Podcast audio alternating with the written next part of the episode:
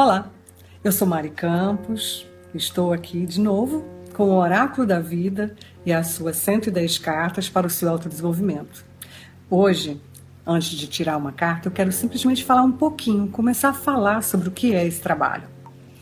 Bom, um oráculo, temos diversos tipos de oráculos, né? temos os oráculos vivos, que são pessoas que nos dão respostas a alguns questionamentos, temos a, a sempre tarôs, o Xing, são fórmulas de encontrarmos respostas para os questionamentos que a gente vai tendo durante a nossa vida. Mas o mais importante de um oráculo, que eu acho, é a nossa pausa, parar para procurar uma resposta para algo que está nos intrigando.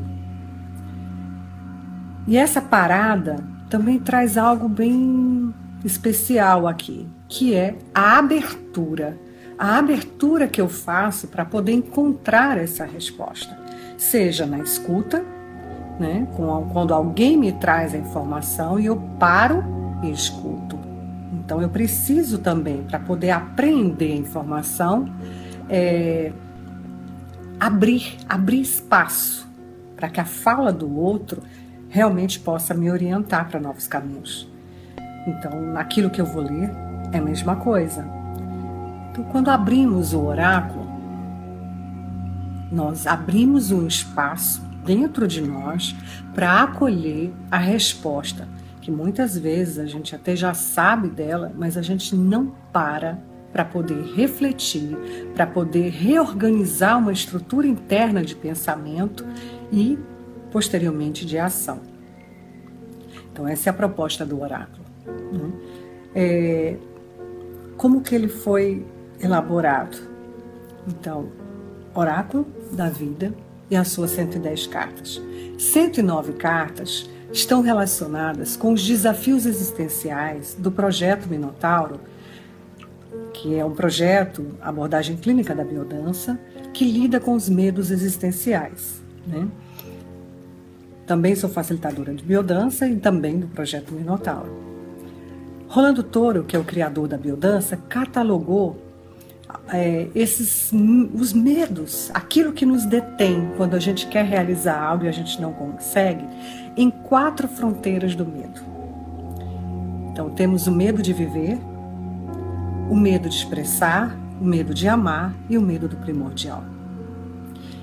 E para cada um desses, desses pontos, né, que essas, dessas categorias, nós temos diversos medos. Então, às vezes, por exemplo, quando a gente pega uma carta do oráculo, caminhar com determinação, está ligado ao nosso medo de viver, de nos colocar é, presente diante da vida, dos questionamentos da vida, das dificuldades, dos desafios. E por aí vai. Tem vários outros. Qual é a proposta do oráculo? Que a gente possa fazer uma reflexão. Então, essa é a estrutura dele. Tem sempre uma reflexão, um experimente, ou seja, qual é a ação que eu posso tomar a partir deste momento, e também uma afirmação, sempre positiva. Afirmações elas precisam ser curtas e positivas. Elas funcionam como uma, um contraponto, tá? Para poder fazer a mudança do nosso, da nossa estrutura de pensamento. Sem a gente perceber, nós temos pensamentos que já são viciantes de uma forma negativa. Não dá, não posso, não consigo. E por aí vai. Então, quando começamos a dar informação, e às vezes a gente é, já fez mudança, mas não atualiza o sistema. Dá para entender um pouquinho, às vezes, na linguagem de hoje com o computador, né? De vez em quando a gente precisa atualizar o sistema. Às vezes a gente está agindo diferente, mas continua falando do mesmo jeito. Então precisamos também atualizar nosso sistema de informação, a informação que a gente dá para a gente e a informação que nós damos para o outro. Então as afirmações positivas elas vêm para dar esse acorda, chega, olha, escuta, fale diferente. Então ela faz isso, ela traz esse clique aqui, tá? Cuidado com o que você está falando.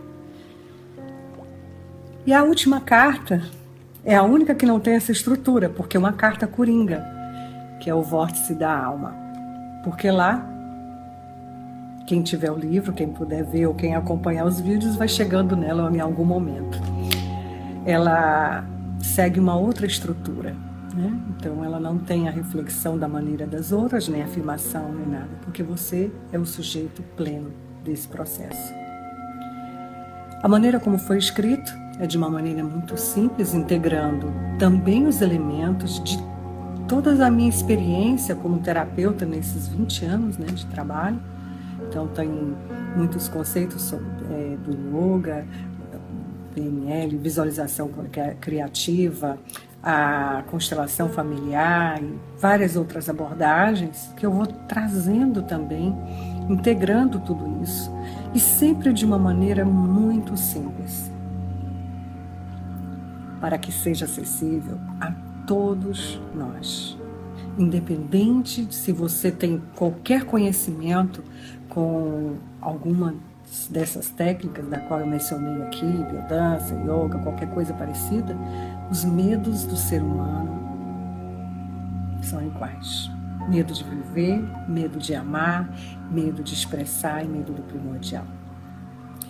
E aí o oráculo vem com as suas imagens, com as suas reflexões, com os seus convites à experimentação, fazer com que algo aconteça. Algo, algo pode acontecer sim, quando a gente realmente se abre para isso. A cartinha de hoje, vou tirar aqui com vocês. Hum, Dança da Semente. Eu acho que essa carta até já saiu, mas eu vou trazer aqui agora. Que possa brotar o novo.